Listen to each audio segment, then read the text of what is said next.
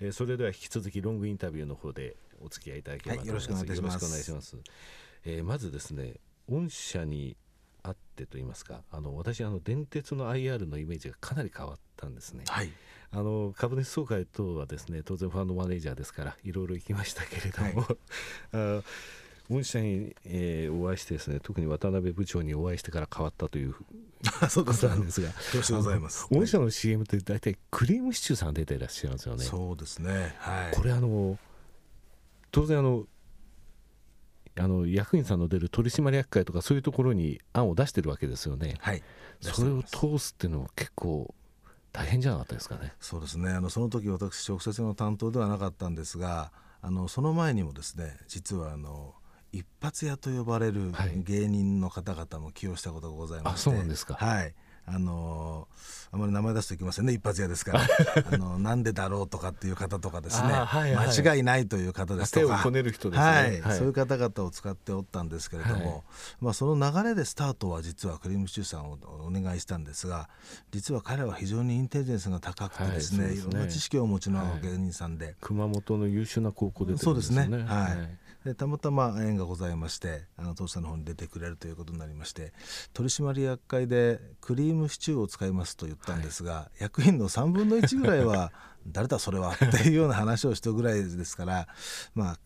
随分冒険的なですね、ね、ことだったんじゃないでしょうかね。はいなるほどね。そういえばありましたね。あの、はい、間違いないっていう人の、ね、あのー、今あまり言いませんけれども、はい、アメリカに行かれて日本に戻っていらっしゃってるみたいですね。英語型のいらっしゃるみたいですね。話をあのきちんとあの沿線のまちづくりにしますので。あの先ほどの、はい。えー、面白いなと思うのがあのトリプルタワーマンションのリバリエなんですけれどもね、はい、A 棟に加えて B 棟が12月に着工、はい、でこのニュースですね調べたんですけれども、えー、音楽の街川崎、はい、これに関連して美空ひばりのレコーディングスタジオのシャンデリアを展示したカフェギャラリーを設置とい。うことですね、そういえば美空ひばりさんっていうのは、えー、神奈川の方です、ね、そうですね。もともとはあの横浜の方でございますが、ね、ちょうどあの今のそのリバリエのマンションのですね建てる前はあの彼女が所属しておりましたコロンビアレコードの工場の跡地だったものですから、えそちらを記念してですね何かできないかとい。うことでございまして、はい、特に駅名が港町ということでですね、はいあの彼女のヒット曲に「港町13番地」というところがあったと思うんですが、はい、まあ、それと絡めてですね、はい、美空ひばりさんのということで、えー、ギャラリーの中に、えー、そういったものを展示して、はい、また港町の駅にはですね、はい、えー、3月の頭になるかと思いますが、えー、美空ひばりさんの歌碑といいますかね、はい、えー、あの歌詞が書いてあってボタンを押すと、はい港町13番地が流れるような、はい、そういったものもですねあのあの皆様に見ていただけるように用意してございます、はい、またビートのそのデザインですね、あのデザインスタジオがまたあの初めてそのマンションを手掛けるっていうのは非常に人気のあのデザイナー使ってるらっしゃるんですよね。はい、それからあの今はあの音楽の街川崎。え続いて小金町ですね、はい、こちらあの数年前から随分とそのあの芸術家の卵とかですね、えー、若者があの前衛的な芸術をやる、はい、えー、そういうスペースがたくさん出てきてますが、はい、今回あの高架下に多目的施設を完成されましたね、はい、でこれはあの小金町バザールの会場になったということなんですが、こちらも芸術の街小金町とい。うことですね、はい、あの一つのそのテーマに沿った形で街づくりを、えー、きちんと進められているというイメージがあるんですけれどもね。はい、あの私どももですねあそこの日の出町から小金町の駅の間の高架下というところがですね、はい、あの違法なあの商売活動といいますか、はい、えー、そういうちょっといかがわしいお店がずっとあったものですから、はい、そちらをですね行政の方と警察の方がそれを排除していただきました関係で、はい、やっとですねその高架下が普通の利用ができるとい。う場所に変わりました、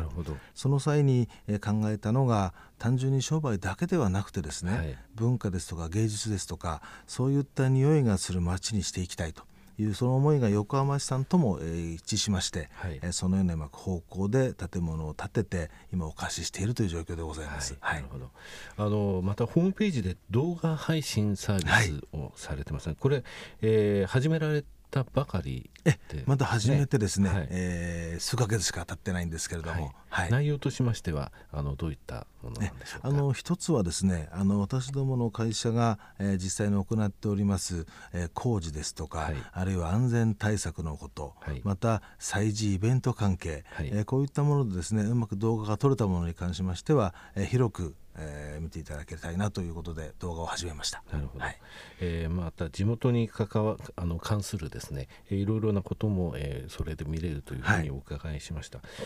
い、で御社面白いなと思うのはやはりあの神奈川県ですね、はい、それをきちんと基盤として品川、羽田と言いながら、はい、ちゃんとその沿沿線の、えー、なんて言いますか？三浦半島に関するところまでで全てやっぱりフォローして目をあの行き届かせてるというのをすごい感じるんですね。実はあのこの半年間のですね電鉄会社の全てその日経出てくるニュースピックアップしたんですよ。はい、で御社の数が一番多いんですね。それはもう大変に光栄な話でございます。はい、あのちゃんとお子様向けにもですね、えー、京急ペットボトルホルダー三浦半島を走る京浜急行バスモデルのトミカ、はい、これ第2弾なんですね、はい、えこういったものもやってますし大人のふりかけミニ。これは京急車両モチーフのパッケージの、はい、えー、やってますね。またあのあれと思ったのは地元神奈川の食材だけを使ったおせち料理、はい。はい、こういったものも、えー、京急百貨店で販売したり、はい、またおとど京急ですか、ね。えー、そういったところでですね、はいあの非常に地元を意識した展開をされてるなというのを強く思います。はい、あのロングバージョンの方、えー、お付き合いいただきましたけれども最後にですね私、はい、あの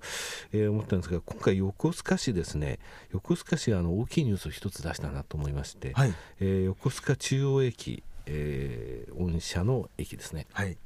こちらの、えー、周辺の活性化策として、えー、老朽化した商業施設の建て替えについて、えー、固定資産税を最大9割減税する条例案をまとめたと、えー、高さ制限の撤廃、えー、容積率を 600%, 600から800%